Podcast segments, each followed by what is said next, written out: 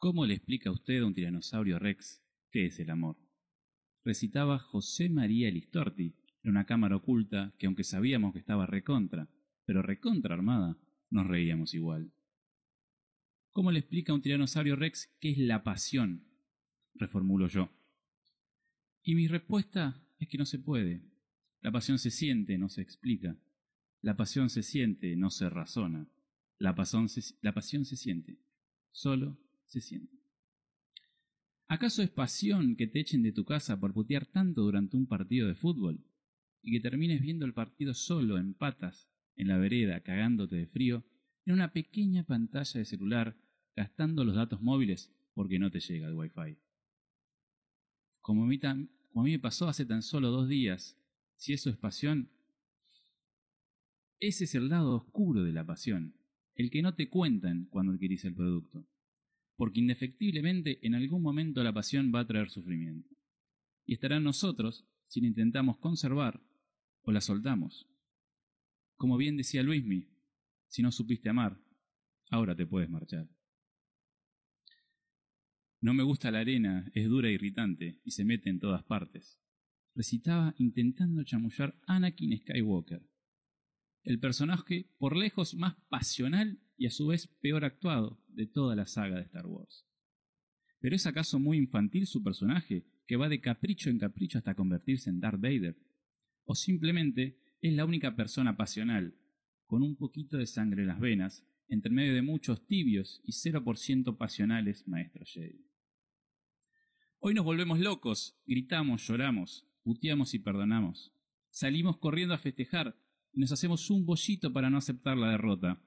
Hoy somos pasionales. Esto es desde siempre. Muy, pero muy buenas tardes. Buenas noches, qué tarde. Uy, ya arranqué mal el programa de hoy. Buenas noches a todos, queridos. No importa, se queridos y queridas oyentes. Gracias por estar ahí. Arrancamos el segundo programa, vamos todavía. Segundo programa de esto que se llama Desde Siempre, acá con la tremenda apertura de mi amigo Artu que no para de sorprenderme, la verdad. Esas aperturas parece estar guionadas, pero no sale todo de su cabeza. Así que acá estamos hoy, tenemos un tema particular. Bueno, ya, ya lo habrán escuchado en la apertura. Tenemos las pasiones. Y ¿quién no tiene pasiones, no? Yo creo que es un tema que va a dar mucho que hablar. Y encima es un tema que lo eligieron ustedes porque estuvimos ahí en Instagram publicando para ver eh, qué tema querían elegir. Y creo que fue 51-49. Una votación parejísima. Por solo, por solo dos votos Pasiones le ganó a Apodos. Yo pensé que en un momento ganaba Apodos porque al final yo iba chequeando cómo iba la votación. Hubo un reposo. Pasiones había sacado una diferencia, parecía ahí, imposible dar vuelta. Y estuvo ahí nomás, estuvo ahí nomás de entrar. Pero al final ganó Pasiones, así que es lo que vamos a estar haciendo. Y es más, casi que sin querer voy a proponer un juego. Si ustedes eh, toman un trago cada vez que yo o el Pona decimos Pasiones, les aseguro que se van a poner en pedo, pero terriblemente esta noche, me parece. Es un buen juego para, para una previa, ¿no? Pero bueno, son las 10 de la noche. ¿Quién no se pone a tomar un traguito ahora en verano, que hace calor? Así que cópense. Y hablando de traguitos, vamos a tener hoy, además de, de, todo lo que le tenemos para, para contarles de nuestras secciones, hoy hay premio. del anecdotario, de fragmento, de todo, hoy hay premio, gente. Hoy van a tener la posibilidad de llevarse una birra, de tomarse una birra. ¡Qué mejor! De nuestros queridos amigos de Berta Cerveza Artesanal de Ameguino van a tener una cerveza ahí Artu, ¿cómo hay que hacer para participar? Y esto es muy sencillo. Como hicimos la otra vez, que al principio del programa planteamos una consigna, vamos a hacerlo de vuelta. Y obviamente, la persona que tenga el mejor audio, el audio más original que responda a la consigna, va a ser quien se gane esa cerveza. Exactamente, así que van a tener que participar. La otra vez no había, no había ningún, ningún premio ni nada y participó mucha gente, así que yo creo que hoy vamos a, tener un, público ahí bastante expectante y contándonos eh, ¿qué, para ellos qué significa la pasión, ¿no? Sí, sí, sí. La consigna sería, ¿qué hiciste por una pasión? O sea, ¿Qué, fue lo más loco, lo más loco, ¿no? Lo más loco, lo más raro. Lo más loco, lo más raro. Algo por una pasión. Algo que no hubieras hecho por ninguna otra cosa en la vida y que por una pasión lo hiciste. Puede ser pasión a lo que se te ocurra. ¿ah? Desde las pasiones no, no tienen, no tienen género, digamos. Sí, en esta semana, o sea, como pasión estuvo demasiado asociado a fútbol por ahí pero incluye fútbol, pero no, obviamente no es lo único. Obviamente hablamos de pasiones, ya sea deportivas o cualquiera, pasiones del amor, pasiones incluso de la política, o sea, abran el abanico para donde ustedes quieran. Una, lo importante es que es una pasión, que ustedes lo sintieron y lo quisieron hacer, lo hicieron. Totalmente, pasión a la, la- la- la comida, a un, a Oh, un viaje, a una persona, a un a, a algo, a hacer algo, a hacer una actividad. Todos tenemos pasiones que, que nos movilizan, ¿no? Y las que nos hacen vivir. Yo creo que las pasiones son las que nos movilizan y, y nos hacen sentirnos un poquito más vivos cada día. Son las, pas- las pasiones son las que nos movilizan, pero en desmesura. Porque, o sea, todo te moviliza un poquitito. Pero en un momento te das un empujón. Y eso es raro que sea algo que no te movilice. Es, es medio exagerado, ¿no? La pasión siempre tiene un... Y sí, sí, sí. Requieres punto- esa cuotita de exageración que puede ser mínima, puede ser. Claro. Bueno, ¿cuántos se tomaron ya? Tres litros, porque yo ya por lo menos pasión seis veces dije. ¿Cuántos Y ya, ya- ya hay un pedo rápido, o sea. Si, si era con, si era con tequila está medio jodido, o sea, háganlo con un trago por ahí un poco más ¿Y tranquilo. sabés qué pasa? Que tampoco hay sinónimos. ¿Cuál sería el sinónimo de pasión? Yo creo que no hay sinónimo. ¿Hay alguna palabra que No. describe igual una pasión que pasión? No, hay mucho asociación por ahí en película romántica con amor, pero para mí son diferentes. No es lo mismo. Voy, voy a, a explayarme después en el programa, para mí hay una gran diferencia. ahí. No es lo mismo, tal cual. Coincido con vos, Arto. Para mí el amor va por otro lado. Y la locura un poquito por la pasión también. Va por ahí, va por ahí, pero no la, la, llega la locura en, en el sentido de te vuelve loco algo. Claro, Está casi un poquito de la pasión. va por ahí, sí, tal cual, pero bueno, pero locura creo que tiene otro significado mucho más utilizado. La, la palabra pasión va siempre por las cosas que uno ama también, que uno quiere hacer, entonces eh, movilizan mucho más a uno mismo, no, no, es- no va tanto por la por algo que hacemos sin sentido, siempre el sentido está en la pasión misma, por más que parezcan cosas sin sentido, ¿no? Exacto. ¿Te parece si damos algún ejemplo nuestro Vamos que a empezar la por ahí. consigna? Dale, vamos a Ya empezar que por ahí. vamos a incentivar a la gente que participe. ¿Cómo podemos hacerlo? Obviamente dando un ejemplo nuestro. Empecemos por ahí, dale. No sé si querés arrancar vos, no sé si querés que arranque yo. ¿Qué preferís? Si querés arranco, ya que, que vos eh, fuiste por la apertura. Perfecto, métele nomás. Vos lo dijiste, estábamos en una semana de mucho fútbol, eh, una semana que pensábamos que a día de hoy íbamos a tener una nueva final argentina increíble, cosa que no pasó, que no va a pasar obviamente, que van a ser los brasileros las que la van a jugar. Nadie le puede decir nada, me gusta porque en esta situación estamos iguales. No, no, no, se anuló completamente. O sea, hoy nadie está todo el mundo calladísimo. Totalmente, sí, pero bueno, por más que los modos han sido distintos, River y Boca han quedado afuera. Eh, y bueno, y mi pasión va por ese lado, Artu. No puedo. Yo cuando, cuando pensamos el programa en base a las pasiones, lo primero que se me vino a la cabeza, obviamente, es mi pasión por mi club, mi pasión por River. Y una locura que hice, que creo que no haría por ninguna otra cosa, fue tomarme un colectivo a la final de Lima el año pasado, 2019, en un viaje de 80 horas. ¿Cuántos para ir a ver a River. llevaste? ¿Cuántos fibrones? El problema no fue ese. El problema fue estar sentado en un, en un colectivo sin un baño para hacer lo segundo, digamos. Podías mear tranquilamente. Sin, No, habría, no habría que comer. Listo. sin saber. Y, pero, y ese era un tema también, porque hay que, hay que no comer por tres días seguidos. O sea, fueron 80 horas. Saquen la cuenta, porque uno dice 80 y por ahí parece, bueno, 80. 80 horas son tres días y medio. O Es- sea, si alguien se lo banca acá, que aguante tres días sin dormir y sin cagar, a ver cómo sale. No, olvídate. Y, y el tema fue así, bueno, yo salí un domingo al mediodía de retiro. Dije, bueno, bueno, voy a contar el inicio de toda la historia. La historia viene por el, por el lado de que, bueno, la final de la Libertadores, cuando le ganamos a Boca el año pasado, eh, con mi amigo Arto, que tengo, fue, pero voy a bancar a esa chicanita. con mi amigo Arto que tengo acá al lado, eh, íbamos a ir a, a Chile, donde originalmente se iba a jugar la final.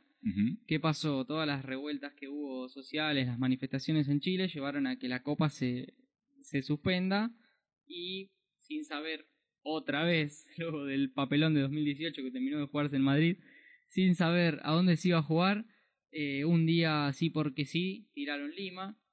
Y bueno, en el momento en que confirman Lima, lo primero que uno hace es buscar a- en la...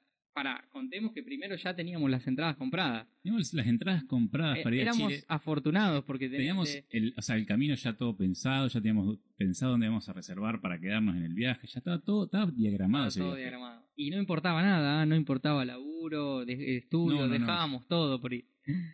Y ya, ya teníamos todo armadito para ir. Bueno, compramos las entradas, que encima también fuimos afortunados, porque no sé si no había 25.000, 30.000 y había millones de hinchas que la querían. Tuvimos la suerte de conseguirlas. Bueno, se suspende el partido, vamos a Lima. ¿Qué pasa? El día que, que, el- que eligen Lima, uno lo primero que hace es entrar a las páginas de, de aeropuertos y de, y de vuelos comerciales. Sí, sí, sí, son los hijos, me acuerdo, son los hijos de puta. ¿Cuánto puede salir un vuelo a Lima? Pensá el año, el año pasado, noviembre de 2019. Sí, me acuerdo, me fijé, en su momento estaba entre 15 mil pesos y vuelta. Pero, pero de repente un día... 114 mil pesos, harto. Sí, sí, sí. 114. Le, le agregaron un cero básicamente al precio. Literalmente salía más barato ir a Japón y después a Australia y después volver a Argentina que ir a Lima y volver. El, el fin de la final, pues si querías ir un día después, salían dos pesos. Olvídate, sí, sí, sí. Llegando el domingo salía 20 mil, una cosa así. Pero bueno, siempre aprovechando las empresas capitalistas, eh, con, jugando con las pasiones de Ah, la viene gente. con línea. Justo- Viene con línea el asunto. sí, bueno, si vamos a hablar de pasiones, también me puedo hablar de, te puedo hablar de mi pasión por el, el comunismo, si querés. tenemos- tenemos un- un programa aparte, si querés, para eso. Pero bueno, vamos, volvemos al, al tema original. Como te digo, las empresas jugando con la pasión de la gente. Bueno, eh, la posibilidad del avión obviamente estaba completamente fuera de mi alcance. No podía pagar esa plata. No, ni- pero si hubieran tirado unas. Hubieran hecho un guiño antes y te la sacábamos antes. Y pero sí era, imposible, porque ¿quién tenía la información? El que la tenía se avivó y la sacó.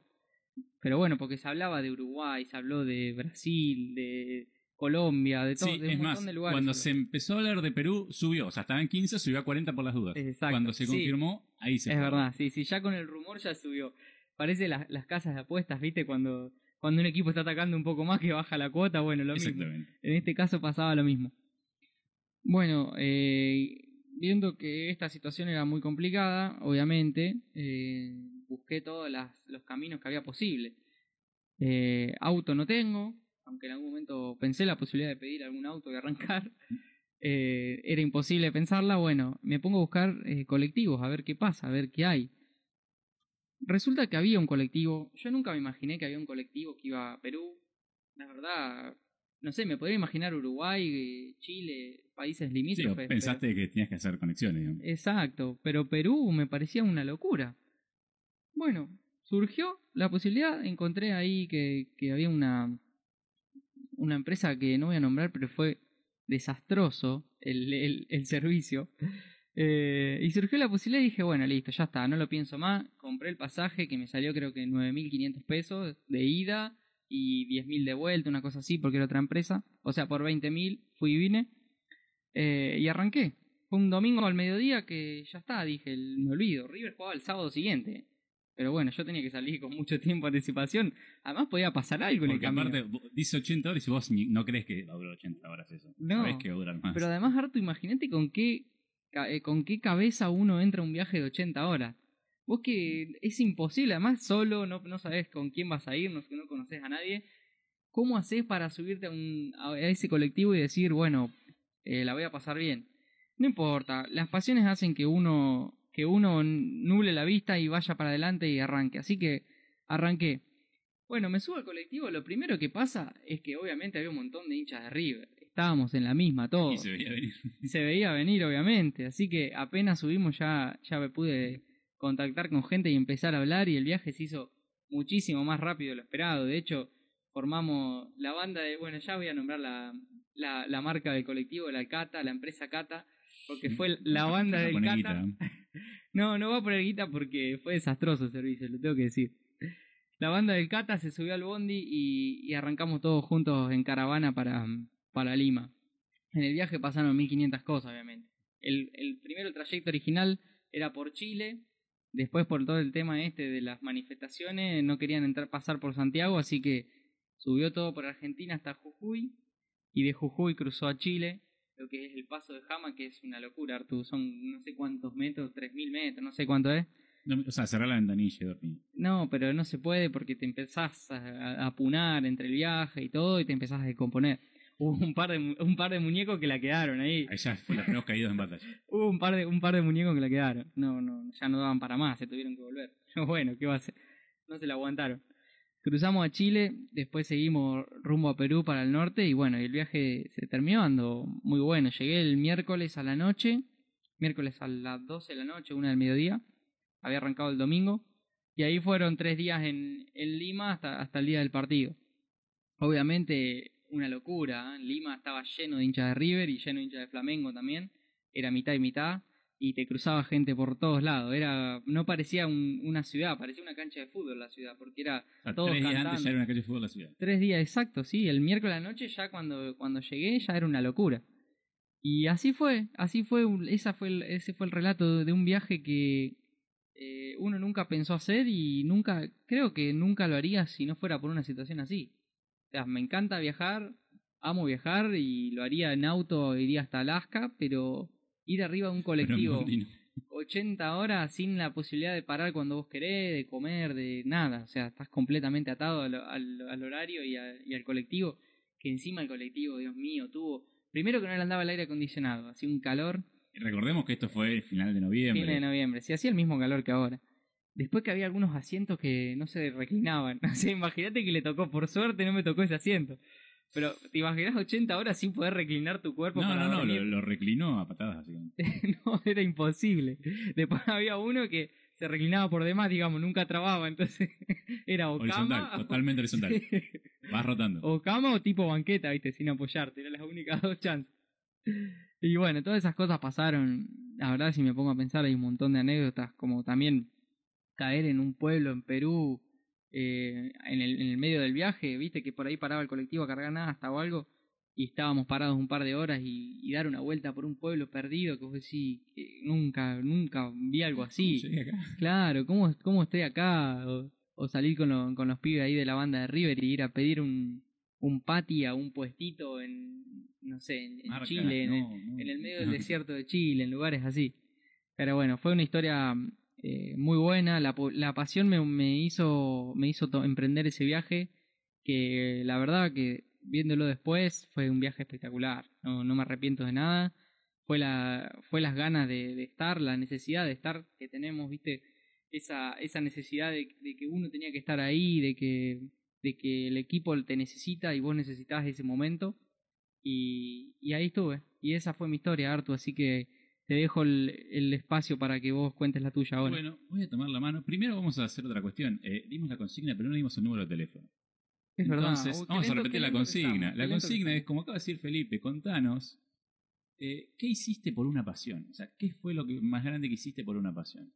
¿A dónde nos puede mandar el audio? Nos pueden mandar a 3388 671780 o 3388 67 61 67. Nos mandan ahí el audio y enseguida lo pasamos. Repetime los telefonitos por la duda. 3388 67 1780, que es mi número, y el de Artu 3388 67 61 67. Nos mandan ahí y, y lo vamos a pasar en cualquier momento. Bueno, yo voy a tomar ahora la posta un poquito. Y ya que este va a ser. Vamos a hacer que este sea el bloque fútbol, básicamente. Eh, yo también, yo voy a contar cuando por una pasión. eh, técnicamente rompí la ley. O sea, eso me, gusta decirlo en ese sentido. Puede ser una pequeña exageración, pero a mí me gusta contar cuando por una pasión yo rompí la ley. Esto eh, también es otra final de Libertadores, aunque esta terminó un poco mejor. Era la final de Libertadores del 2015. Eh, que no recuerda, River contra Tigres. La ida se jugaba en México 0 a 0. La vuelta se jugaba en el Monumental. Días lluviosos y los hubo, Artu. Sí, ya vamos a llegar. Hay una cuestión. El Pona tenía entrada. Yo no. Y yo le dije, eh, yo voy igual. O sea, yo de alguna manera iba a entrar a la cancha. Entonces, ¿qué hacemos? Nosotros vamos, vamos con mucho tiempo, estamos ahí dos, dos horitas y pico antes, alrededor de la cancha, intentando ver si había algún, algún revendedor. Obviamente, eh, el costo iba a ser alto, pero bueno, lo, valía un toque. Ya teníamos experiencia con, ta- con, No, con revendedores. uy, sí, sí, Tenemos- sí. Esto se remonta a 2012. Sí, sí, sí, eh, eh, casi que soy fanático de comprar entradas de reventa. A O sea, gorrito, el famoso gorrito. Hay un, fam- un señor famoso de gorrito que nos ha vendido entradas. Pero gorrito nos vendió entradas que pero, servían. pero eran de verdad, sí. Este señor, en cambio, nos vendió una entrada que ya de por sí desconfiaba. El precio era alto, pero no tan alto. También desconfiaba un poco. Claro. Y bueno, se la terminé comprando porque hay una cuestión. Cuando vos entrabas a la cancha de River, había tres controles. Los dos primeros como que te veían la... te veían la entrada, vos- pero la veían así nomás. En el tercero como que comprobaban con, con un uso magnético si era válido o no. Entonces ya fue, digo, vamos, consigo la entrada, no en la misma tribuna que el Pona, pero bueno, entramos por el mismo lugar, el Pona se va para su tribuna, yo me voy para la mía. El Pona no tenía eh, batería ni señal de teléfono, entonces dijimos, si yo logro entrar, cuando termine el partido te encuentro en tal esquina. Y sabíamos dónde quedaba. La cuestión es que obviamente el pone entra tranquilo a la cancha, yo paso los dos primeros controles, cuando voy al tercero me rebotan. Porque obviamente la entrada era trucha. Yo eh, mucho no podía justificarme porque me acuerdo que era un nombre, ahora con decirte, estaba a nombre de Camila la entrada, o sea, no, ni siquiera podía justificar que era mía. Quise justificar que, que, era mi prima, pero no me creyeron. Quise coimear a la puerta y me echó a la mierda, o sea, me rompió la entrada en la cara y ahora que la policía me tirara para atrás. Bueno, viste, para todos los que dicen que acá se coimea a todo el mundo, hay gente honesta todavía en este país. Sí, justo hay uno solo y me lo encontré yo. bueno, la cuestión es que me tiran para atrás, pero no te sacan del todo, te sacan de ese último control. Claro, quedás como en el mambo ahí, quedás, ahí en el limbo. quedé en el limbo, digo, ¿qué carajo hago? ¿Qué carajo hago? Se venía acercando la hora del partido, había mucha, mucha gente que estaba en la misma que yo, mucha gente que estaba intentando entrar. Un par yo los vi como, eh, hay un milico que le daban unos pesos y el milico los hacía entrar por atrás. Nico pedía mucha guita, no estaba para, no estaba para ese trote. Claro, el que la hacía la hacía muy bien. Ese día Hay gente, que ya sabía cómo truchar, yo no tanto. Claro. No, pero digo de los milicos y la gente de seguridad. Hay mucha gente que ese día se ha llenado de plata. Sí, sí, hay gente que creo que vive de eso, Sí. Vive de hacer entrar gente a la cancha, más en los partidos importantes. La cuestión es que yo me quedé dando vueltas esperando a ver qué carajo pasaba. La cuestión es que si yo no lograba entrar, yo empecé a llamar a alguien de Capital, che, puedo quedar en tu casa, el partido lo, lo, quiero ver aunque sea en la tele. Y entonces medio como que empecé a llamar, no había mucha señal, pues ya no era dentro de la cancha, pero estábamos fuera, ya había poca señal. Y me quedo dando vueltas hasta que en un momento veo como en la puerta que yo quería, había querido entrar, eh, como que había mucho tumulto de gente. Estaba muy amontonado, muy amontonado. Entonces cuando vi que estaba todo muy mucho quilombado, ¿qué hago? Me acerco, me acerco, me acerco. Cuando veo lo que estaban adelante, tenían pinta de ser barra, agarraron, empujaron a los milicos, empujaron el molete y se mandaron. Porque claro, los milicos, si son 10 contra 10, se pelean. Si son 300 contra 10, los tipos no son boludos, se van a correr. Entonces, se corren y pasen, señor. Cuando la barra empujó a los milicos, yo agarré y me metí corriendo atrás de la barra. Yo fui corriendo, me metí entre medio de la, entre medio de la barra brava, pasé la primera parte, salté el molinete y fui corriendo y empecé a subir la escalera porque encima era la tribuna alta. Y empecé a, y, ¿Qué sentías en ese momento, Arturo? No, no o sea, era totalmente... Era, esa, esa era mi sensación, o sea, yo tenía que yo ya, ya ya entraba, cuando yo empecé, cuando di la primera vuelta a la escalera, dije, ya está. O sea, ya no nos pueden sacar, aparte éramos un montón, no, no iban a saber quién había, se había colado y quién no. Entré a correr como loco, subí todo para arriba. La cancha ya en ese momento era sobre el arranque, entonces la cancha estaba ya llena. No, que tuve que empujar para lograr ver. Para tener una idea, yo estaba literalmente abajo donde está la cámara de la tele. O sea, yo medio que lo vi el partido muy parecido a la tele, pero viviéndolo adentro. Y logré entrar. Y cuando logré entrar, dije, ya estaba, y ya está, ya está, entré ya está, entré. Y me miraba por, todos los al lado se ven colado conmigo, o sea, todos nos mirábamos diciendo, ya está, estamos. fue una mirada cómplice, o sea, nadie dice nada. De acá no nos saca nadie. entramos, no nos van a sacar. La sensación es esa, ya atrás, está. O sea, nosotros medio como que vimos que atrás nuestro, como se mandó todo un tumulto, después cerraron y entró. O sea, los que nos colamos fuimos una X cantidad. Y fueron los últimos, me imagino. Yo calculo que posiblemente sí, los últimos que los colamos. Sé que a River le dieron una multa porque supuestamente eso puede haber estado un poquito arreglado entre policías y barras, pero bueno. La cuestión es que ya está, yo ya entré a la cancha, logré entrar y me vi todo el partido, lo cual fue hermoso. O sea, yo recuerdo siempre, el, el árbitro toca el silbato y me cae una gota. O sea, él empezó a llover cuando arrancó el partido y no paró nunca, no paró nunca hasta que volvimos a la plata. No, fue increíble lo que llovió ese día. Ese partido llovió un montón, o sea, está el partido, el partido llueve, hermoso, vivir la, la final ahí, festejarlo. Una de las últimas Libertadores que se puede festejar en tu propia cancha, pues después pusieron lo de la final única. Exacto. Y bueno, termina el partido o sea, obviamente te quedas para ver la vuelta olímpica, cantar un rato, y obviamente, obviamente, ya parto totalmente empapado, salgo. Entonces, ¿qué hago? Voy, voy a la esquina que habíamos dicho. Sí. Y me quedo, pues no, te veía, me quedo. Y de repente, o sea, y la cosa es que la, lluvia seguía estando, y la cancha de Río está en un sector de capital que está bastante hundida ya. Y por un momento veo venir a un chabón con una camperita del Bayern Munich, que no sé por qué fuiste con una camperita del Bayern Munich. Cábalas, cábalas. porque era una cábala saltando una cara de felicidad, con, con el agua que le, le, tapaba la mitad de la gamba. Pero una cara de felicidad y, y no y, y en cualquier lado. estaba saltando, le chupó un huevo todo. O sea, ni siquiera mirando la calle. O sea, podía venir un auto y no lo ibas a ver ni en pedo. O sea, pero logré divisarte y te fui a buscar y nos encontramos.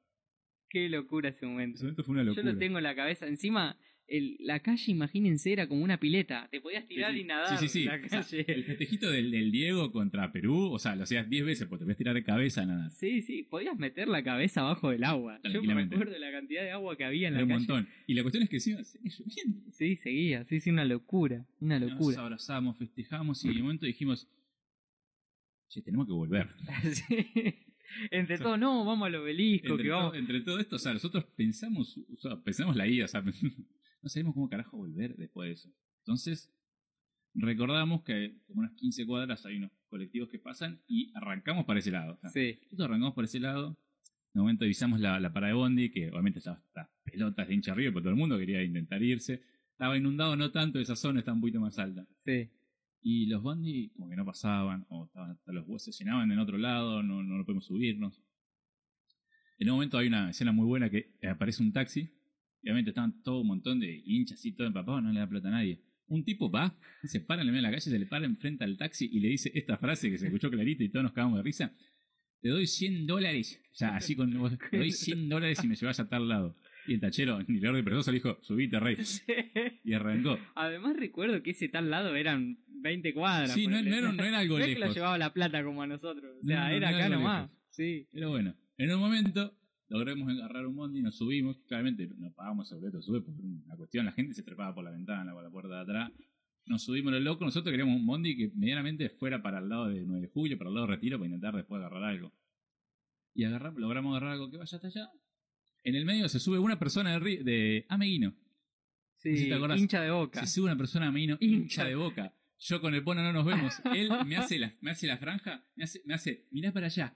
Y me hace la seña de la franja. Si, si en ese momento vendíamos que era de boca, lo mataban. lo o sea, mataban. lo mataban. Porque era un bondi explotado de gente de River cantando. Totalmente. Y él o sea, estaba contra adelante, contra el colectivero, en un momento no- nos saluda y nos dice, no digan. Sí. La cara fue. Nos miró como, muchacho, cállense la boca Cállense la porque boca". soy pollo. Y después se bajó tranquilo. La cuestión es Fuimos que lo, buenos, fuimos buenos, la verdad Fuimos lo podríamos haber destruido este pibe. lo mataban. No, no, no, lo mataban. Menos mal que no dijimos nada. Lo- logramos llegar hasta, hasta las 9 de julio, o sea, está un poquito más cerca de nuestro objetivo. Y estábamos ahí y fue como que ya el... Bueno, bueno, ahora tenemos que llegar a Retiro e intentar tomar un plazo en costera, perdón las marcas, pero... eh, tomar- Después se ponen, mandamos por Instagram y nos ponen un billete. Esperemos. Un par de un que un pito la sube.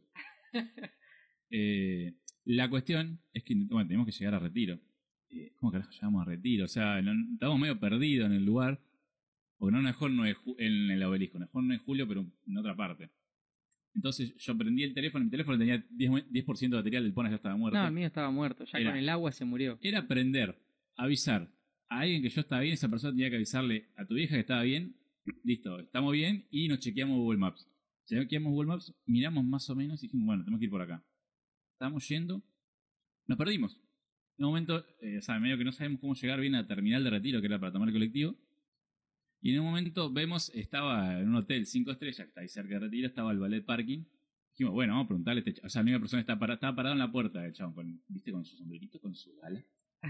Y bueno, eh, a ver, flaco, bueno, decirle, che, pero, che, tenemos que llegar a la terminal de retiro, ¿por dónde carajo vamos?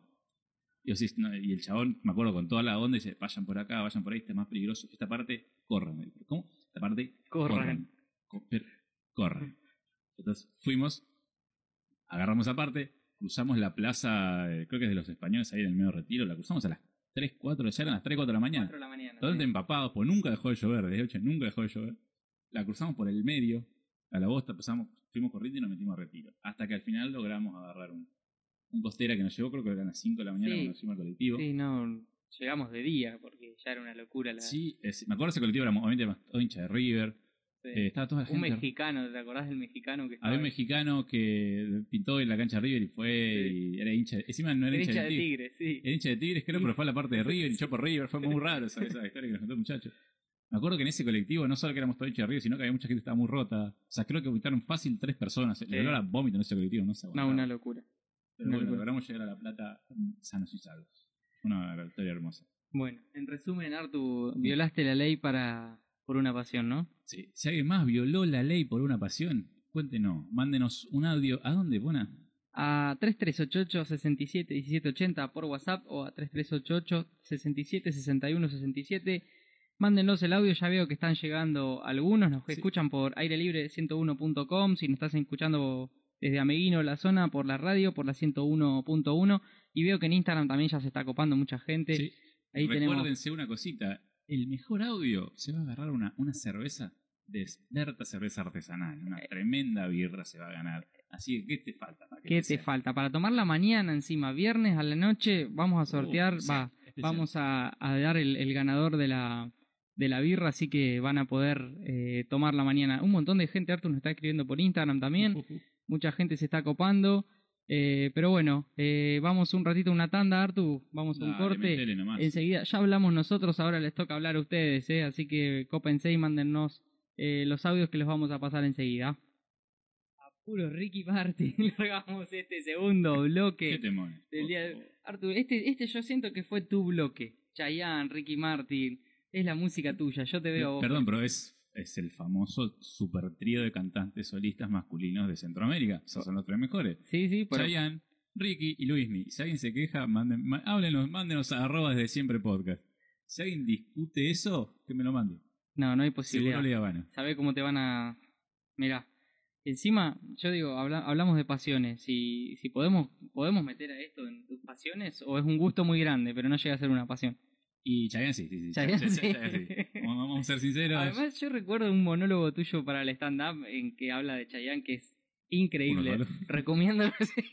Llegó un momento que era siempre, pero bueno. Eh, yo les, les comento una cosa. El público para, se renueva. para el público que no sabe, yo hago stand-up, o bueno, hacía cuando se podía hacer, ahora que está medio complicado en la pandemia, pero ya volveré.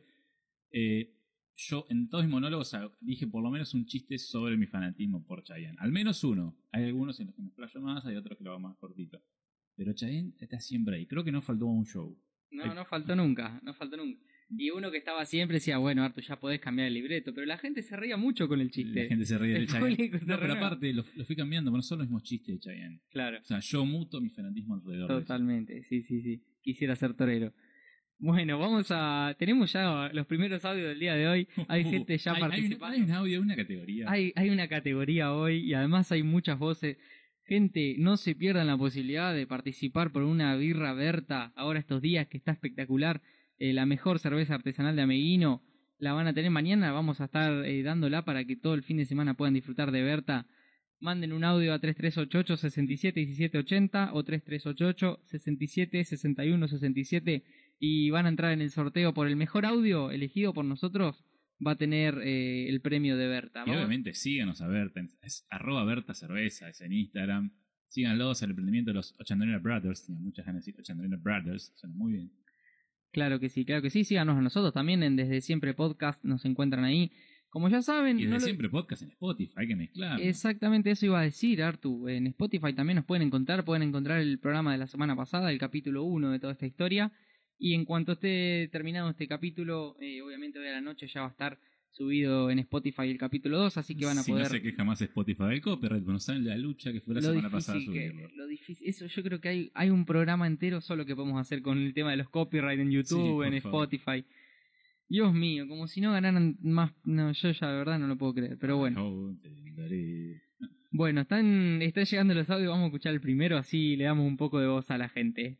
Eh, este audio de Sergio. Buenas noches, muchachos. Muy buena radio. Em, actos eh, conducidos por la pasión.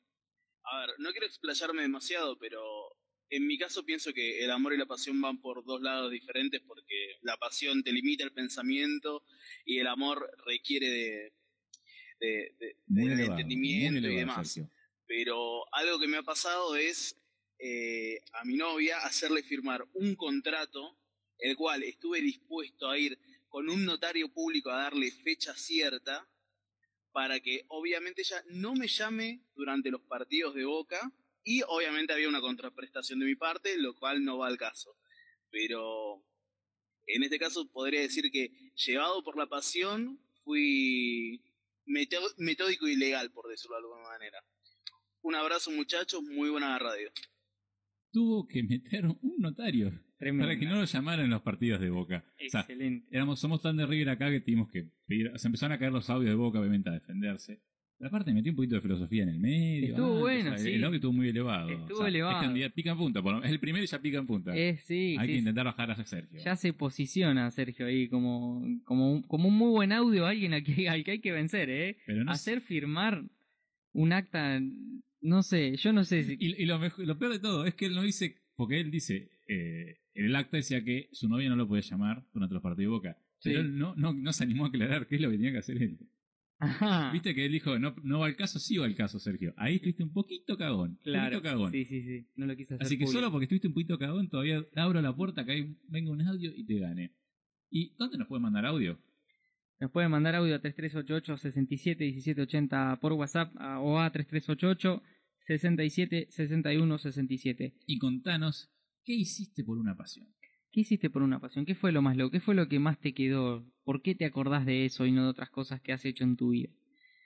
Bueno, nos vamos a meter en la primera sección del programa de hoy mientras siguen eh, llegando los audios de la gente. Vamos a, a la sección fragmento, Artu, ¿te parece? Vamos nomás. Elévese usted ahora, es su turno.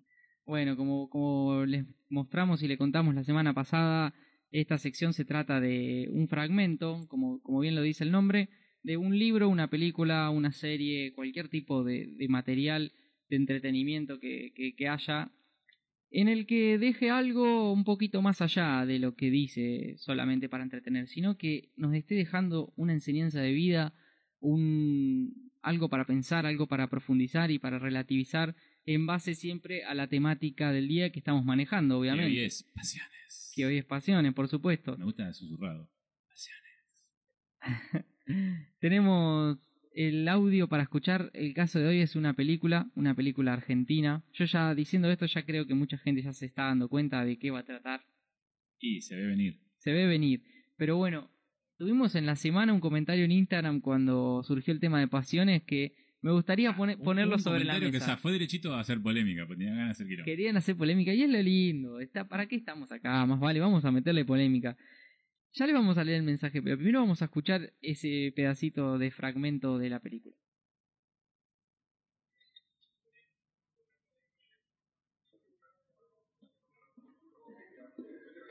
Persona solo te escapas para mamarte, ahora también te roba las pruebas.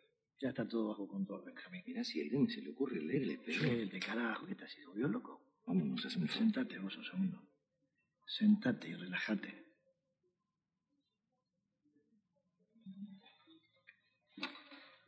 ¿Sabes por qué no lo podemos encontrar, Benjamín? Porque somos dos boludos. Mira, 12 cartas, 31 folios, 5 trabajos. No, esto ya te lo leí. Vámonos. No, no paré de pensar un segundo. La cabeza me explota, Benjamín. Yo me puse a preguntar cómo es posible que no lo podamos encontrar a este tipo. Siempre se nos hace humo. ¿Dónde está? Y se me ocurrió pensar en los tipos. Pero en todos los tipos. No en este tipo en especial, sino... Dos tipos, sí. eh, ahí está. En el tipo. El tipo puede hacer cualquier cosa para ser distinto. Pero hay una cosa que no puede cambiar. Ni él, ni vos, ni yo, nadie. ¿Qué será? Mírame a mí. Soy un tipo joven. Tengo un buen laburo, una mina que me quiere. Y como decís vos, me sigo cagando la vida viniendo a tuburios como este. Más de una vez me dijiste, ¿por qué estás ahí, Pablo? ¿Qué haces ahí? ¿Y sabes por qué estoy, Benjamín? Porque me apasiona. Me gusta venir acá, ponerme en pedo, cagarme a trompadas si alguien me hincha las pelotas, me gusta. Y vos lo mismo, Benjamín. Vos no, no hay manera que te pueda sacar de la cabeza Irene. Este audio, lo que tiene, bueno, la película, obviamente, es, es la escena del secreto de sus ojos, calculo que todos la reconocieron. Es que todo el mundo recuerda su parte futbolística, pero también tiene una parte del, del amor. Porque Franchella le dice a Darín, vos no te puedes olvidar de ella, de Irene. O sea, mezcla dos pasiones y las usa para comparar. Y no me quiero meter más en tu sección, si, si querés seguir hablando. No, no, no, Artu, es, es- está bueno lo que está diciendo. Sí, a ver. O sea, lo que plantea la película es que uno no puede cambiar de pasión. Cuando algo lo apasiona y lo apasiona de verdad, No lo puede soltar, no importa lo que le esté pasando, no lo puede soltar. Eso es, eso es la tesis que plantea Franchella. y Se la plantea Exactamente. en alguien sobre un equipo de fútbol, se la plantea a la otra persona sobre alguien que está enamorado. Y yo creo que lo llevamos al equipo de fútbol, así como pasa en la película y como lo todo lo que venimos hablando hasta ahora fue de equipo de fútbol, porque acá estamos muy, muy metidos, muy es, es parte de nuestra cultura ser apasionados por un equipo de fútbol. No hablo de toda la gente, obviamente, eso siempre hay, hay cosas que, que varían, pero lo que me interesa encontrar acá es el tema de la pasión como pasión misma. Cuando Franchella dice eso, dice que hay algo que no, que no puedes cambiar nunca, que es de pasión. ¿Por qué? ¿Por qué será? Quiero, quiero que, que charlando vayamos encontrándole el, el gustito a eso de Mm. por qué es que no, que no cambia, que es algo que, que uno ya lo tiene para siempre y, y le va a quedar. Quizás es, es un mandato, porque muchas veces eh, lo recibimos de, de antecesores nuestros, de familiares, después está en nosotros mantenerlo o, o intensificarlo, pero nunca cambiarlo. ¿Entendés a lo que voy? Sí, pero hasta yo creo que eh, si es una pasión de verdad, el mandato no está. Puede haber un, un incentivo, pero si vos no lo agarrás, la- nunca se convierte en pasión. Es como el pibito que le, le quieren hacer que se hincha, que el pibito chupa un huevo, no va a ser hincha, no lo va a sentir. Capaz que alguien que no le dijiste nada lo, lo siente y es así. O sea, es, es, dif- es difícil ver, o es, es casi imposible sería ver el momento que esa pasión surge primero. Yo creo que las pasiones vos no te surgen, vos en un momento te das cuenta que la tenés. O sea, Sí. Sin ¿Te das querer, cuenta? ¿Te das cuenta en algún yo creo que en momento? algún momento te, te llegas a dar cuenta. Si no te das cuenta vos, alguien de la afuera se da cuenta. Sí. Pero uno se da cuenta cuando ya está hasta, hasta las pelotas de eso. Y generalmente sí está, no está los huevos, pero. Yo no sé si uno se da cuenta. pero ¿ah? no, no es malo darse cuenta de. darse cuenta que uno está en una pasión. Va a depender un poco como el contexto que da y, de- y hay pasiones y pasiones. No vamos a entrar en, el- en la pasión calificada, claramente. pero hay pasiones más, más sanas, tenues, si quieres, más sí. sanas, más. que otras pasiones más sombrías. Sí, sí, sí. Y si te pones a pensar en una segunda pasión, ¿existe una segunda pasión o la pasión siempre es por algo y después el resto de las cosas te gustan un poco más que otras? Pero uno puede ser apasionado por muchas cosas distintas. Yo creo que sí. Vos decís que sí. Sí, o sea, Entonces la pasión no- no excluye. cuando es un solo tema. Sí, yo no creo que excluya una u otra. O sea, lo diferente es, o sea, es casi imposible tener pasión sobre dos cosas del mismo, pero por ahí sí. A ver, ¿quién no se enamoró dos veces de, de- digo, de dos personas diferentes y medio al mismo tiempo? Igual medio lo, como que- llevas para el lado del amor. Sí, lo estoy llevando un poco para el lado del amor. Ese es otro, otro programa, va a ser, Es- otro es- capítulo. Es, es difícil, pero cuando te atraían dos personas y no sabías qué hacer puede pasar. Mm, Llevado a fútbol es más raro. Pero si vos, aparte, dos pasiones sobre dos temas distintos, vos podés amar tu equipo de fútbol, amar a una persona con la que estás en pareja, ser pasional por ambas cosas. Y nunca las dos, una tapa a la otra. Por ahí va a haber, generar cruces, obviamente. Las pasiones no, para mí no se tachan entre sí. Se, aparte se suman y se entrecruzan. Claro. Claro, es decir que una pasión no excluye a otra, no es que si uno es apasionado en algo no, no puede serlo en otra cosa. A ver, yo lo que digo que no es que la excluya, pero poniéndome a reflexionar un poco, siento que cuando uno es demasiado apasionado en algo, gasta demasiada energía en ese algo y, y conlleva que, que uno ya se vuelque directamente a eso. Uno es apasionado, miremos lo nuestro, uno es apasionado por River. Esta semana, antes del martes, no hubo un día que no estemos pensando en eso.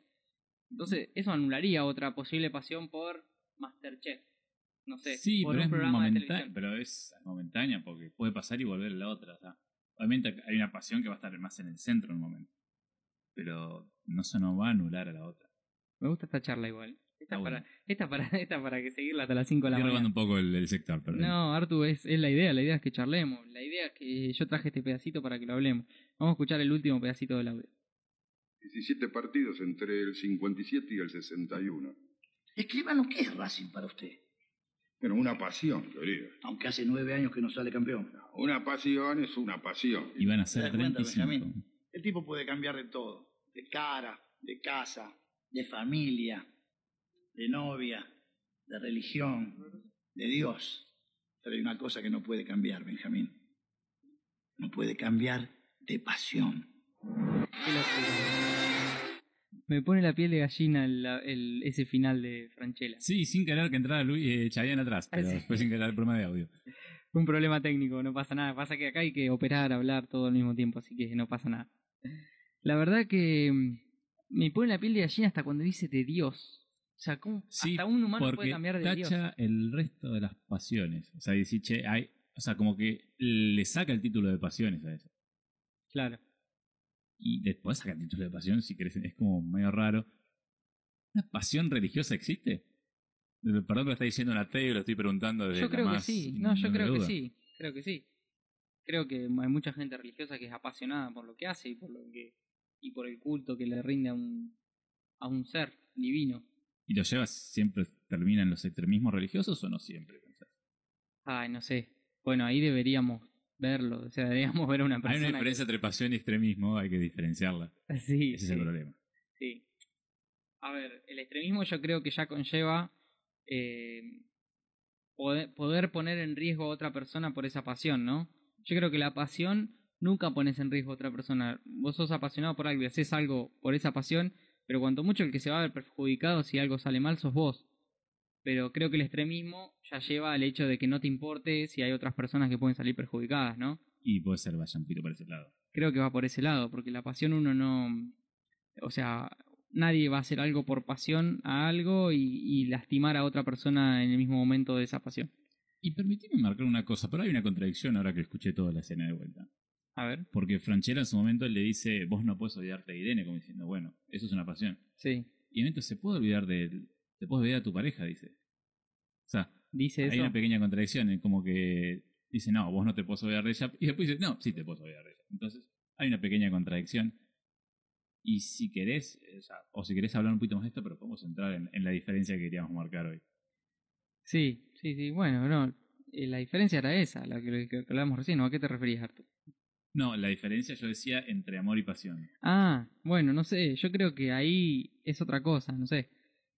Vos, la- vos tiraste la piedra, así que sacame, salime vos de, sacame vos de ahí. Yo lo que planteo desde esta posición humilde, pero no tan humilde, me encanta decir eso, porque siempre, o sea, siempre uno plantea esta humilde posición, plantea un ego, pero bueno. Eh, lo que me gusta decir a mí es que pasión y amor no son lo mismo. El amor suele surgir con la pasión, pero necesita algo más para ser amor. Sea, el amor sin pasión no existe, pero con la pasión sola no alcanza. Esa es Uh, esa, esa, esa es mi frase, la quiero guardar ahí, la quiero, Arturo- la quiero de Arturo Zócalo. La quiero de Zócalo. Arturo Pasón dijo esta palabra. Eso va a las redes, me parece. No sé si te copó la, la- la- mi pequeña reflexión, muy cortita y al. Me gusta, sí, es para también desarrollarlo un poco más. Me gusta, sí, yo también considero que son cosas diferentes. Van por otro camino. Por Mm. más que, como decís, el amor puede tener pasión. El amor, para mí el amor necesita La necesita. la necesita. es Cuando se pierde, yo creo que se pierde también un poco Pero el amor. Si es pasión es como, o sea, vos obviamente hay momentos de pasión más, pero vos hablas de la pasión efusiva, pero no es solo la pasión efusiva, el querer, el querer estar con alguien, o sea, también hay una pasión un poco más tranquila y la calma de- de- del momento de pensar en perder a la otra persona que te deje. Esa es otro- otra cuestión. La pasión yo creo que, por más que sea efusivo o no, siempre medio que está ahí. En cambio, el amor tenés que construir otras cosas. La pasión no sola alcanza. Fa, ¿Cómo nos pusimos, loco? Increíble al nivel que está llegando este programa. ¿ah? Yo te digo que le tengo fe a este programa, gente. Si lo están escuchando ahí por primera vez, metan, métanle. Síganos en Desde Siempre Podcast en Instagram. Búsquennos en Spotify, que estamos ahí. Le tengo fe, Artu. Me veo acá en un año teniendo un montón de programas, ya teniendo sponsor, teniendo gente por todos lados. Nos estamos jugando para arriba. Y bueno, hay que, si no hay que, si no se arranca así, bueno, hay que tener expectativas buenas para, para lo que viene. Bueno, creo que ese fue la sección fragmento. No sé si, si te quedó algo en el tintero ahí para, para aclarar de este tema. Yo por ahora no. O sea, ya tengo más temitas, pero los voy a ir metiendo después. Vamos a ir dejándolo. En un ratito nada más se viene el, eh, la sección nivel anecdotario, que fue muy aplaudida, muy elogiada, la de la semana pasada y la historia de Este año, hay- Nicolás este Aper. año, el- el- ah, no, no. Este año 20 a Per no estar, pero se viene una anécdota. Se viene una, te tengo una. Febar. Les cuento a la gente que el Artu no me cuenta a mí de lo que va a hablar porque quiere que, que reaccione en vivo. Así que voy a estar igual de sorprendidos que todos ustedes cuando se venga la historia de hoy. En un instante nada más vamos a estar con eso. Primero vamos a un pequeño corte. Síganos mandando audios que están llegando ahí, otros audios. Eh, acuérdense, la consigna del día de hoy es ¿qué fue lo más loco que hiciste por pasión? ¿A dónde la pueden mandar? La pueden mandar a WhatsApp al 3388 67 17 80 o al 3388 67 61 67 Nos están escuchando por aire libre 101.com fuera de Meguino y dentro del área de Florentino Meguino por la 101.1 aire libre ultra radio. Vamos a unos temitas y enseguida volvemos. Métele Seguimos en el programa de hoy de Desde Siempre Podcast. Estamos arribando a la segunda parte del programa en la que se vendrá la sección del anecdotario. Pero primero, Artu, tenemos un montón de audios, che, siguen Uh, cayendo sí, los sí, sí, me audios. tengo un par de- Encima estoy escuchando eso, ¿sabes? La birra está deseosa esperando irse para alguno de todos los que están participando. Vamos a escuchar a Nico de Treleu que nos mandó este audio. Hola, ¿cómo andan? Uh, disculpen, problema técnico. Ah, bueno, Hola, Nico. ¿cómo andan? Acá Nico de Teleu. Hablando de pasiones, ayer eh, tuve que cancelar, va, yo no. Mi novia canceló la cena porque le dije que jugaba boquita y que el plan tenía que ser antes y después o después de, de la cena y no lo tomó bien, pero bueno, jugaba boquita. Tenemos el segundo audio de Boquita. Sí, sí, sí, hay mucha Tenían que gente equilibrar. que está queriendo equilibrar eh, toda la gente hincha de River de este, este Sí. estudio. Sí, sí, tenían que equilibrar. Así que un abrazo grande para Nico de Treleu eh, por ese audio. Somos totalmente federales, pero dale. sí. Tenemos un audio más de More. Vamos a escuchar a ver qué, qué dice More. Hola chicos, ¿cómo andan?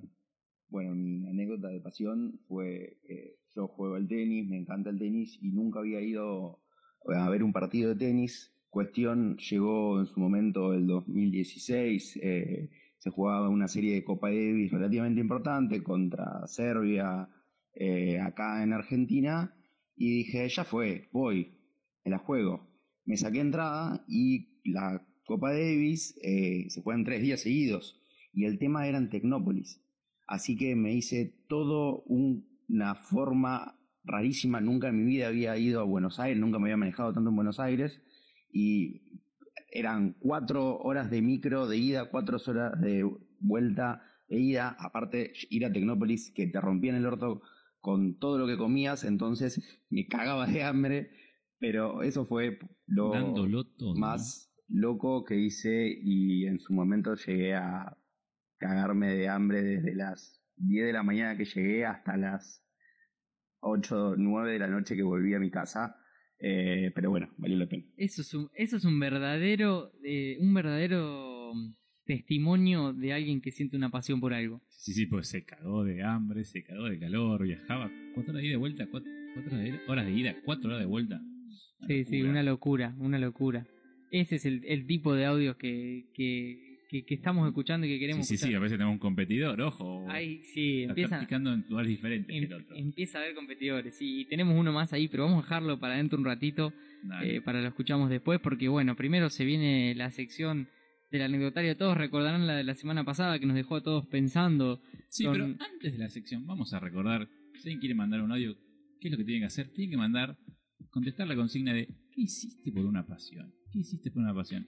Y el mejor audio se va a llevar una cerveza de Berta Cerveza Artesanal, una tremenda birra se puede llevar.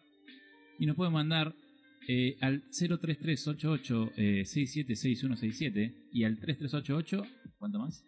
67 17 80. Esos dos números son nuestros números, por si ya nos conoce. A esos números pueden mandarnos y están participando por una cerveza de arroba Berta, cerveza artesanal, una cerveza de la puta madre. Sí, la mejor, la mejor. La, la mejor de Ameguino, vamos a decir, sí, sí. Pero más vale que sí. Por supuesto, vamos a declarar la mejor birra de Ameguino. La mejor cerveza de Amiguino, aguante Berta, loco. Y bueno, ahora sí, llegó el momento. Que eh, espero que haya, o sea, una persona, con que una persona estuviera esperándolo, ya me alcanza. Yo creo que sí, ya te digo, hay mucha hay mucha gente el otro día que se quedó expectante de, de esta de esta sección, Artu. Mucha gente me preguntó y hablamos de, este tema de Nicolás Apert. Bueno, esta vez vamos a recordar un poquito qué es anecdotario. Bueno, yo lo que siempre cuento es que la gente tiene muchas veces miedo a envejecer, ya sea por la muerte, porque no saben qué se va a convertir.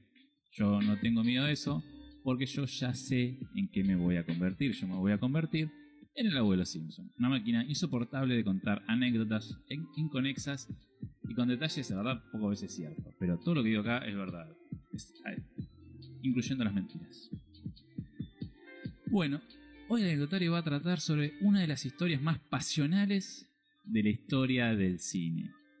Algunos habrán dado cuenta de qué mano se trata. La mano cae en la tapa de nuestro programa. O sea, si nos siguen en arrobas de siempre en Instagram, hay una tapa, hay una mano que está eh, un vidrio empañado y se ve esa mano.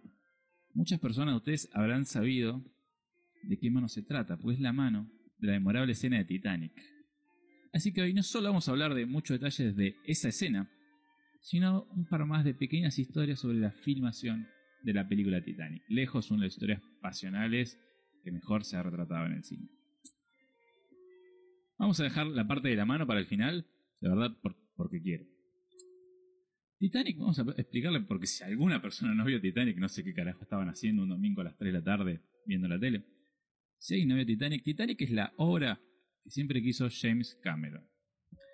A ver, es, es la obra sobre un tema que a él le apasionaba mucho, o sea, que eran los hundimientos de barcos. O sea, a James le encantaba esto y nosotros no somos quien para juzgarlo. Pero que te apasione los hundimientos de barco es... Hablando de pasiones raras, ¿no? Hablando de pasiones raras, ¿alguien tiene una pasión rara? Por favor, mándanos un audio, alguna pasión rara. eh, Necesitamos una rara acá. A ver, entonces, el tipo que hizo, hizo pelis como por ejemplo Terminator 1 y 2, o sea que empezó a tener un poquito de espalda, le empezó bien, o sea, el estudio estaba contento porque el tipo hacía pelis que levantaba guita. Entonces en un momento dijo, bueno, ya que la gente me quiere, ya tengo un poquito de espalda, voy a intentar meter la peli que yo quiero. Y le llevó al estudio el guion de Titanic. Los tipos lo leyeron y dijeron, che, eh, escúchame James, vos sos un tipo que hace películas de tiro, hace películas de acción, te salen re bien, ganamos guita, vos te haces famoso, o sea, ¿por qué de repente te pintó hacer una peli de cómo se hunde un, una peli romántica de cómo se hunde un barco? Fue como, es lo que, es lo que yo quiero, dijo James, es lo que me apasiona. O sea, ustedes confíenme, confíen en mí, yo después hago otra de tiro, ustedes estén tranquilos. Pero bueno, dijeron, "Ah, mira, te confiamos a vos, James, también. ¿Cuánta guita necesitas para, para esta jodida? ¿Cuánto nos sale la jodita? Eh, nos sale... 200 por ver. Eh, James, ¿qué dijiste? Sale 200 por ver. ¿Cuánto? Eh, James, ¿vos dijiste eh, 200 palos verdes? sí, pero tranqui, o sea, lo vamos hablando. James, por eso sería la película más cara de la historia hasta ahora del cine. Sí, pero vos sabés cómo va a pegar. Entonces, después de muchas negociaciones y mucho ida y vuelta, consiguió la guita y convirtió a Titanic la película más cara de la historia hasta entonces. Después la iban a pasar. También le iba a pasar y le iba a hacer películas más caras después. Y con mucho menos éxito, seguro. No, fue, cuando hizo Avatar que encima rompió el récord de sí mismo. O sea, si hay un tipo que consiguió hacer guita para los estudios de, de Hollywood a costa de poner, necesitar mucha guita de intro, fue el señor James Cameron. En eso hay que sacarse el sombrero. El tipo es una máquina de hacer guita con las películas. Y acá empiezan las historias de lo pasional que se iba a volver Cameron. O sea, ¿para qué carajo necesitaba tanta guita? O sea, vos pensás, es una película, bueno, romántica en un barco. Porque él quería hacer el Titanic súper realista. Entonces consiguió los planos del Titanic original y armó un Titanic. No te la puedo creer. Él armó un ¿Está Titanic. o sea, tam- eso? tamaño Titanic, sí, sí, sí. es- es- hizo tamaño Titanic. O sea, 270 metros tiene el Titanic de largo. El tipo hizo un Titanic de tamaño real, obviamente todo por afuera, todo chapi cartón, adentro estaba vacío. Pero el tipo armó el Titanic en tamaño porque lo quería ver las escenas en perspectiva, de, de mostrar lo grande que era el barco. O sea, y armó como un- un- toda una parte del lado del Titanic, o sea, lo, lo armó desde en serio. Más todo un montón de modelos que tuvo que armar para hacer el barco pequeño para otras escenas. Más la cantidad de tanques de agua, porque to- mucha escena que la parte del hundimiento están filmados como tanques de agua gigantes que tuvieron que armar. Fue un despelote fue armar Titanic. Y el tipo recreó todo textu- textual, o sea, se buscó todo textual. Estaba tan metido que agarró y cuentan los extras, o sea, más de 150 extras cuentan que el tipo les inventó una historia de fondo y se las explicaba para que ellos estén actuando de fondo. Quería un ambiente totalmente realista. Que O sea, se metan de lleno en la película. entrenó a la gente, no solo obviamente el vestuario está todo de acuerdo a la época, sino que entrenó a la gente en los protocolos de, de etiqueta de toda la época. Se contrató un montón de gente y entrenó a todos sus actores en el protocolo de etiqueta de la época. Y bueno, y ahora sí nos metemos en las historias. La historia de Jackie Rose, que es la historia pasional, obviamente, de Titanic. La historia de amor. La historia de amor, la, gran pasión de esta película. O sea, primero, por si no lo sabían, la historia de ellos es inventada. O sea, eh, Titanic, obviamente, Titanic se hundió de verdad, pero la historia de Jack Rose no es que fueron dos personas que estaban en el barco y contaron historia. No, no, eso es todo inventado. Eso es todo inventado. O sea, en general, lo que hicieron con Titanic es agarraron el hundimiento del barco de verdad, agarraron alguna que historia de fondo, pero la historia principal está inventada. Hay una que no está inventada que es muy particular. No sé si recuerdan, hay una escena en Titanic cuando todo el barco se empieza a descontrolar, que se empiezan a llenar los botes salvavidas que no alcanzaban. Como que alguien se quiere como colar y uno de los policías que está ahí se, como que se, le va la mano y como que le dispara a dos y los mata ahí. Y el tipo se cuenta de la cara que hace, se pega un tiro y se mata. Es una escena bastante conocida. Bueno, ese personaje tiene un nombre, tiene un nombre de, de verdad de un oficial que estuvo en el Titanic. ¿Qué pasó? Pero hizo eso. No, no lo hizo, ese es el problema. O sea, se tomó la licencia artística de, bueno, che, metámosle esto al personaje. Entonces, Y a una persona de verdad que estuvo. que estuvo de, de verdad en Titanic, que se murió obviamente del hundimiento, pero está, hay familia que dejó viva. Sí. Entonces eh, se enojaron y hicieron juicio por eso. Porque estaban difamando su nombre. Claro. O sea, un nombre que. O sea, yo le pido, si alguien vio Titanic, o sea, nadie se acuerda del nombre de no, ese no, personaje. claro que no, pero la familia y el entorno sí. Pero, pero vieron, vieron un Ahora, agujero ¿por qué, legal. te, qué te costaba cambiarle el nombre? Dejarle el apellido si muchas pero cambiarle el nombre. la película es muy larga encima. No, no, no. Y bueno, hicieron un juicio y les terminaron dando algo de guita para, para que lo bajaran. Eh, igual no, no es que faltaba guita, o sea, Titanic ganó dos mil millones de dólares, no es que faltaba guita para pagar los juicios. Pero bueno, en esa cosa no estuvo realista. Donde estuvo realista hay cosas muy detalles, por ejemplo, lo que está tenido en cuenta es que el Titanic estuvo 37 segundos chocando contra el iceberg y la escena en la película tarda 37 segundos chocando hay toda una parte y todo lo externo de toda la historia de. O sea, toda la parte de. No cuál en la película, pero hay una parte que la cuenta como en el presente y otra parte que es la señora más grande contando el pasado. Sí. Todo ese pasado cuenta toda la parte. O sea, dura lo mismo toda esa parte de la película que toda la parte del choque en la vida real. O sea, como que se tomó esa- esas cositas de querer hacer que entre justito. Bueno, pero me fui un poquito de mambo y. Ahora lo que voy a hablar es de Jackie Rose. Los pasionales, las, las tres pequeñas. Voy a contar tres pequeñas anécdotas sobre las tres escenas por ahí más míticas, más conocidas. A ver, Jackie Rose, recuerden, es un amorío entre Jack, una persona de, de- a ver, de, de- de escasos recursos económicos, y Rose, una mujer muy rica. Una historia de amor, obviamente, me parecía la dama del vagabundo, de ese estilo. Hay tres escenas grosas de las que yo quiero hablar. La primera es, píntame como una de tus chicas francesas. Es la, la escena famosa en la cual Jack hace un retrato de Rose desnuda. Es lo más parecido que había una nude en esa época. O sea, lo más parecido que vas a encontrar. Y esa nude, ¿sabes quién la hizo? ¿Quién la hizo? James Cameron. El tipo era tan pasional que él sabía cómo quería que el dibujo. El tipo, aparte, dibuja bien y él mismo fue el que dibujó el, el- el cuadro que aparece pintado por Jack en, en la película. Es más, hay un datito de color que este, eh, no, sabes, no sé si es verdad o no, es el pequeño que yo tiro duda, y es de que cuando se conocen los actores, son DiCaprio y Kane Winslet, como que sabían como que de esa escena que iba a ser muy fuerte, entonces, ¿qué fue lo que hizo Kane Winslet? Fue y le mostró las tetas a DiCaprio. Y quería ver, eh, y quiso ver la reacción de, de- de DiCaprio, y le gustó esa reacción y le dijo, cuando hagamos la escena tenés que hacer esa misma, esa misma reacción. Tomó mucha iniciativa Kate, eh, fue es par- particular, pero es una datita que Ese es queda- un detalle muy un interesante. detalle que queda muy al pie. La segunda escena mítica y sobre todo eh, polémica, porque hay una escena, la anterior es una escena conocida, muy linda. La segunda escena es una escena polémica, sin dudas, que es la escena de la puerta. A ver, eh, por si alguien también no lo recuerda, el momento que se hunde el barco, que quedan ahí navegando, Rose se sube a una puerta de madera, queda ahí flotando y como que Jack no entra y se queda agarrado de la puerta. Y Jack se termina muriendo de frío con el agua congelada y se cae al fondo. Y Rose queda ahí viva en la puerta hasta que logran rescatarla. Sí, una de las imágenes más icónicas del cine mundial. Claramente. Y encima, eh, o sea, siempre fue la polémica de, che, eh, Rose, si vos te- te- me corres un poquito costado, ya que entra en la puerta, sábalo todo. Había lugar para los dos. sí. La, la- con la joda fue siempre, che, se han salvado los dos. Entonces, obviamente, esta gran polémica y gran histórica ya. Un, momento agarra el programa eh, Mythbuster o Cazadores de Mitos y lo pone a prueba. Básicamente lo que ellos agarran, mirando la película, viendo cuánto medía esa puerta de madera, cuánto tenía grosor, sacan todas las medidas y como que van testeando peso y viendo si aguantaba o no aguantaba. Hasta que llegan a la conclusión de que él hubiera aguantado los dos. Entonces, ¿qué hacen? Van y lo invitan a James Cameron y le cuentan, che, James Puchano, los dos hubieran entrado, o sea, o sea, ahí hubo un error en tu película, los dos hubieran entrado en esa puerta. Uh, me imagino la reacción de Cameron, siendo Es- tan, tan la- detallista y La tan reacción es, excelente, porque Cameron le dice, ustedes no entendieron nada. Ustedes no entendieron nada.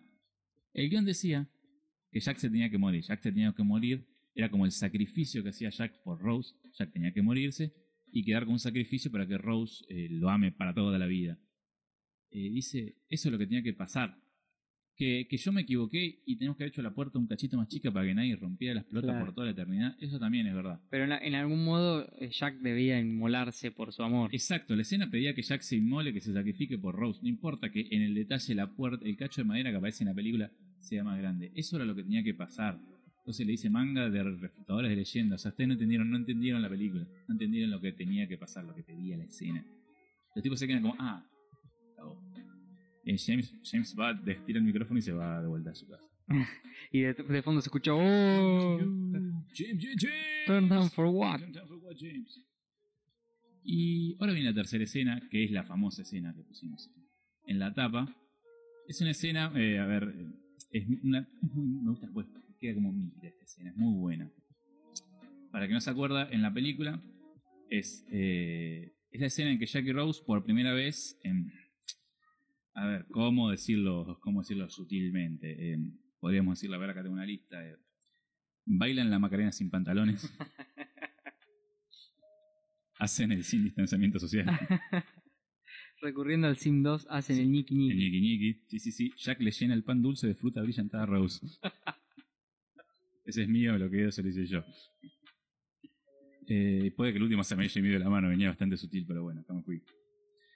Bueno, la cuestión es que están en el auto intercambiando figuritas del Mundial 98. se empiezan a empañar los vidrios y en el momento del éxtasis, Rose apoya la mano contra la ventanilla y nos queda esa inolvidable imagen. Bueno, acá les voy a cagar la escena. Les voy a cagar la escena. Porque la mano no es la mano de Kate Winslet, que es la, la actriz de Rose. ¿De quién es la mano? James Cameron. Exacto. No te la puedo Es creer. la mano de James Cameron. No te la puedo creer. Él mismo, él mismo lo ha dicho en varias entrevistas que es, la mano de él.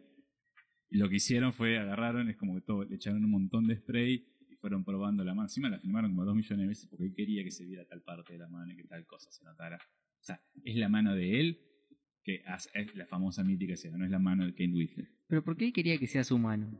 El tipo, no sé, como que no le gustaba como Kate Winslet ponía la mano. Yo calculo que fuese la idea. De momento Kate Winslet lo mandó a la mierda porque, dato de color, todo el mundo se peleó con Jay Cameron. Jay Cameron, un tipo Y que si es un tipo así. no, no tenía mucha paciencia para muchas cosas. El tipo andaba siempre con un megáfono y le gritaba con el megáfono a todo el mundo. es más, eh, dato de color, en un momento, eh, cansado, la gente que teníamos que preparar las cosas para la escenografía y demás, cansado de las cosas que pedía Jay Cameron, eh, como en una sopa que hacen, que comen en una cena, el, el drogó.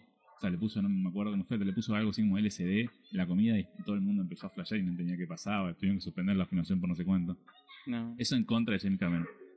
Pero la cuestión es que James Cameron esa mano es su mano, está hecho con mucho spray y hay un datito más de color. Y hace, hace tan solo dos años James eh, subió una foto, ese auto quedó guardado, como es un auto viejo, quedó guardado en como una especie de museo que hay de Titanic y le pusieron tanto spray tantas veces hicieron escena que la mano está marcada todavía en el auto. La, fam- la famosa eh, mítica escena de la mano todavía está en el auto que está guardado con un museo de Titanic. O sea, la mano sigue ahí. Y eso llevó un gran datito. O sea, ese es el gran datito de hoy. El gran datito, la gran anécdota para el anecdotario. En el que recordamos que la mano de unas escenas más recordadas, que en realidad es la mano de un tipo obsesivo, por hacer la película que a él le apasionaba. Último bloque del día de hoy. Estamos en Desde Siempre Podcast, como nos venís escuchando toda la noche, ya estamos en los últimos minutos del programa, todavía tenemos algunos audios más para pasar y tenemos un bloque más para charlar de todo. ese- el bloque final, vamos a meter un par de audios. Bueno, no van a entrar todos, una lástima, pero fuimos de Sí, boca hablando. ya tenemos 10 minutos de programa, así que bueno, vamos a pasar uno acá que quedó, que es muy bueno, vamos a escucharlo. Buenas, soy Emi de La Plata, acá firme escuchando el segundo programa de la radio, los felicito un montón porque está genial. Eh, nada, yo por ahí quería contar un poquito de, de mi parte, de, lo que yo veo como, como pasional, va, la gente que me conoce seguramente lo, lo sabe, vos también lo sabes, Artu, que yo soy un poquito pasional con, con la cuestión de la política. Y, y por ahí contar, no, no una anécdota o, o una historia en particular, sino bueno, donde yo encuentro esa, esa, esa parte pasional en la política, por ejemplo, es en las movilizaciones, en lo que eran las movilizaciones o las plazas de mayo multitudinarias cuando había algún acto, alguna fecha, digamos, importante eh, en su momento, cuando uno iba 8 o 10 horas antes de, ese acto, de la movilización, estar, eh, digamos, eh, con una multitud de gente amontonado, que te podías quedar a cuadras de, la Casa Rosada cagándote de calor, digamos, con por ahí poca comida, agua, buscando algún puesto de chori que zafara. ese lado es ese lado lindo de la política de encontrarte con, con ese otro montón de gente que, que, que ve por ahí las cosas en parte como las ves y de que, que genera un ambiente lindo, bueno, eso lo veo como, como algo pasional también que, que, bueno, en este contexto obviamente se extraña un poco, ¿no? Muchas gracias, Emi, por ese audio. Un audio muy caradito, o sea, muy opulenta. Espectacular, y cuánta razón, ¿no? Cuánto, cuánto que, que pasa en esas manifestaciones, cuántas cuántas cosas, cuánta carga emocional, sin ir más lejos ahora la cuestión del tema del aborto y, y mm. hay, hay, cientos de, de, cosas que pasan en ese lugar que tiene mucho que ver con la pasión por lo que uno cree, por lo que uno cree que es lo que tiene que pasar, que lo que tiene que ser correcto, por una ideología, por una forma de, ser, de pensar, y, que pasa un montón, como bien lo retrata Emi acá en el audio, ¿no? Sí, eh, Emi también nos pone acá, o sea, temita, el tema que vamos a hablar de, de de pasión, de política, porque últimamente hasta a veces está un poco mal visto el fanatismo político, pero somos un país donde siempre hubo un gran clásico político, una, creo, creo una gran pasión, que siempre fue, hace mucho tiempo que venimos con ese gran clásico que es eh, radicalismo contra peronismo, que despertó pasiones como pocos, pocos lugares despierta pasiones la política, en pocos países despierta tanto esa pasión. Que haya encima que haya esa, esa retroalimentación, esa persona que te hable en contra, hizo, fomentó un gran clásico dentro de la política, casi se veía casi como un fútbol también. Sí, sí, totalmente. Eh, creo que la, la, política es como el fútbol esas, esas cuestiones que generan la pasión más grande. Y creo que acá tiene mucho más significado incluso, porque en el fútbol termina siendo un resultado deportivo el que define una cosa o la otra. Eh, acá son decisiones mucho más grandes, que tienen que ver con el destino de un país. Eh, con el, que, el que gana y el que pierde no es el que se lleva una, un trofeo a sus vitrinas, sino la vida de muchísimas personas que va a estar en juego. Sí, o sea, la vida por lo menos de todo el país y de afuera de una otra manera. Sí, sí, sí, sí, totalmente. Pero es cierto, acá existe esa, esa rivalidad. Yo no sé cómo será en otros países, la verdad no, no tengo conocimiento. Bueno, ahora hubo una gran rivalidad eh, republicano-demócrata en Estados Unidos. Acentuada ahora, antes no sé si era tanto así. Hay otros países que no se nota tanto ese clásico. No sabría decirte. Igual yo creo que acá en Argentina, eh, a partir de los 2000, como que hubo como una revolución, si se quiere, de, de mucha gente joven que se empezó a involucrar y que empezó mm. a, salir a la calle a pedir, a pedir por sus derechos, a luchar por lo que le parece justo. Y el 2001, vamos a ser sinceros, pegó fuerte y mucha gente empezó a meterse en política posterior a eso. Y totalmente, sí. sí, sí. Yo creo que la década del 2000 fue clave, luego con, con la llegada de Néstor y, todo lo que volvió a aparecer, a ponerse en escena. Un montón de cosas que antes por ahí nos hablaban. No sé, en los 90 éramos muy chicos, pero pero quizás era otra, la, otro los sentidos que circulaban en la sociedad. había un detalle y es que había un gobierno peronista, pero no todo el peronismo se representaba en ese gobierno. Totalmente, era menos peronista quedaba mucho más partido. Y cuando hubo un gobierno que fue más para el lado del peronismo, es como que de alguna manera unió a toda la oposición y ahí se armó, entre comillas, la, la, la conocida grieta. Hacen todas de, de ambos lados. Eh, sí, sí, sí. sí. Pero y, muy fogoneada por los medios. Sí, y obviamente ahí volvió un poco el, el clásico y tampoco se fue un poco de las manos a un nivel que antes yo creo que no sé si estaba tan uh esa grieta, es difícil encontrar un ejemplo igual. Sí, sí, sí. Y yo creo que la, pasión por política también lleva a veces a, un punto en el que em, se avala quizás muchas más cosas de las que uno piensa por sí mismo, porque como que te fundís en el grupo. Entonces la gente ya no es un individual, yo pienso esto, creo que esto está bien, esto está mal. Ya mi grupo piensa de una forma. Entonces yo voy a defender lo que mi grupo piense, por más que previo a mi entrada a ese grupo yo no pensaba de esa forma. ¿Cómo lo ves eso? Hay una gran, yo te voy a contratar una, hay una, frase que para mí es polémica que dice que que las ideologías políticas no existen. Son todos problemas personales y esas personas juntan un poco de gente por un lado para el otro. Es muy polémica, sé que no te gusta. Y es difícil de hablar, porque ahí sí hay muchas cosas, incluso personales entre los mismos partidos. Y uno puede ver como dos personas que se están tan juntas y de repente están peleados y hasta es difícil y es, es muy pasional y muchas veces se va la pelea de los ideales a una pelea personal muchas veces difícil diferenciarlo de eso. Claro, pero ahí también el tema está cuando ya entran los intereses y el poder, que ya es otra cosa. Eh, ya no es lo mismo el militante, como nos contaba Emi, que va a una manifestación Mm. a un funcionario con otro funcionario que ya hay una cuota más de poder, de, de intereses de todo tipo, de ya ahí yo creo que entran en juego otras cosas, que ya no es tanto la pasión. Obvio. Y voy a tirarte otra piedra para que yo te esté tirando adoquines a ver cómo los cabeceas. Vos tire, tire. Hay una también ot- otra persona de que habla de que eh, el radicalismo y el peronismo no son ideologías, son maneras de reaccionar a las cosas. A ver, a ver, Vos te dan, desarrolle. te dan una situación X y dependiendo cuál es tu reacción a esa situación, vos sos peronista o sos radical. Como, como una forma de, de catalogarte, digamos, de vos sos esto y Exactamente. A ver, hay algunos ejemplos. A ver, el- hay uno muy obvio, pero ahí que no está. Cuando hace la famosa. En la asunción de Alberto, que Sí. Macri y Cristina se cruzan y Cristina le pone esa famosa cara de culo. Sí. Ahí vos ves esa escena y te fijas cómo reaccionás y sabés cuál es tu ideología. No importa que estés de un lado del otro. Vos sabés cómo sos con tu propia reacción a esa escena. claro. O sea, vos ahí elegís. Pero uno o el otro, no hay un punto medio. Es vos. que si, si, no, si no te provoca nada, la política no te interesa. Pero si te interesa un poco la política, esa cuestión te genera una reacción.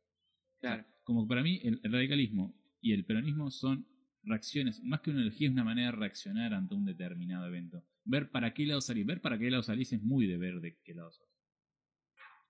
Estás reflexivo, Artu, hoy. Un poquito. Y también eso habla de, de cómo sos como persona, ¿o no? Y un poco si ya este ya es elevarlo más. ya te redoblé ya la es apuesta. más, ya es elevarlo más. Yo no creo que ver de qué partido sos te mate como te marque como buena o mala persona es muchas cosas más que te marquen a partir Sí, de ahí seguro. Pero yo estoy convencido de que el militante fanático de un partido piensa que es el bueno y el del No, otro es el, el, militante de cualquier partido piensa que él mismo es el bueno Exactamente. nadie hace política porque quiere el mal yo na- no creo que nadie haga política porque piense que es el mal él siempre que hacer el, el- bueno lo hace de una manera X Exacto. Siempre so- yo soy el bueno, somos los buenos y ellos son los malos. exacto eso va a pasar siempre y para Ya. mí no tiene razón ninguno de los dos pero No, bueno. eso habla de la subjetividad humana. O sea, no existe una verdad establecida, no existe Y un no. grupo que es bueno, otro Y que es menos malo. en la parte más social que en la política en el medio. Totalmente, totalmente. Pero bueno, creo que es verdad que hay mucha gente que no le gusta la política o dice que no le gusta, pero cuando te pones a pensar, muchas cosas, por no decir todo, es político, no, no pasa por el, por ser partidario, sino, sino que, que, ser que la política pasa por un montón de cuestiones que tienen que ver con la vida cotidiana, con las decisiones que se toman sobre uno, y uno tiene la posibilidad de hacer. Sí, sí, puede ser un poco para ese lado también. ya nos estamos pasando un poquito de hora, me parece a mí. Son las 12.01, 12:01, se nos termina el programa, sí. avanzar un poquito. Nos que quedaron ahí cuatro o cinco audios más para un par de pasar. audios, intentamos pasar los que a nosotros nos parecieron los mejores. Y la cuestión es, ¿cuál nos pareció el mejor? Decidimos que estamos en... Hay diferentes cosas. A- Por ejemplo, yo creo que al, al Puna le gustó más este audio del final, más reflexivo. A mí me gustó el de Sergio, el que mezcló pasión amorosa y en el medio puso una traba legal. Estamos como disputando quién es el mejor. Entonces vamos a hacer una cuestión muy sencilla. A ver ver. quién se gana la cerveza de... ¿Cómo lo resolvemos? Artesanal. Ahora mismo, ni bien termine el programa, en nuestra cuenta de Instagram, que es arroba desde siempre podcast, vamos a plantear una encuesta. Y ustedes van a votar cuál fue el mejor audio. O sea, ustedes van a decidir quién se tiene que ganar la birra de arroba Berta Cerveza Artesanal. Mañana a las 20 horas la encuesta la cerramos y decimos quién es el ganador. Perfecto, estén atentos a las redes porque lo vamos a, a subir ahí. Desde siempre podcast en Instagram, ahí nos van a encontrar y también pueden revivir partes del programa de hoy, Artu. Por supuesto, busquen ahí un par de Instagram TV, subimos pequeños fragmentos, entre comillas, y pequeñas secciones para que ustedes puedan revivirla. Pero mañana ya va a estar todo el programa subido a Spotify. Si podemos, hoy noche. Exactamente, entren, entren que lo van a encontrar ahí. Bueno, gente, llegó el momento de despedirnos. Eh, hasta el jueves que viene será. Espero que les haya gustado mucho el programa. Eh, les mando un saludo a toda la gente que estuvo ahí alrededor. A Mari sé que, que estuvo ahí desde La Plata escuchando también. Mucha gente que. Muchos no, me dijeron, che, no me animo a mandar un audio. Sí, hubo un poquito de, de tibieza. Mirá que, pusimos hasta una birra en la mesa. Pusimos pero bueno. premios, por favor. Pusimos premios. Pero bueno, vamos a seguir por ese camino. Mucha gente más se va, se va a seguir copando. Les mandamos un abrazo grande. Hasta acá llegamos en el programa de hoy. Como ya saben, todos los jueves desde las 22 horas por Ultra Radio, aire libre, airelibre101.com por internet o también por Instagram. También pueden seguir nuestro programa en arroba desde siempre podcast. Muchas gracias. Esto es desde siempre.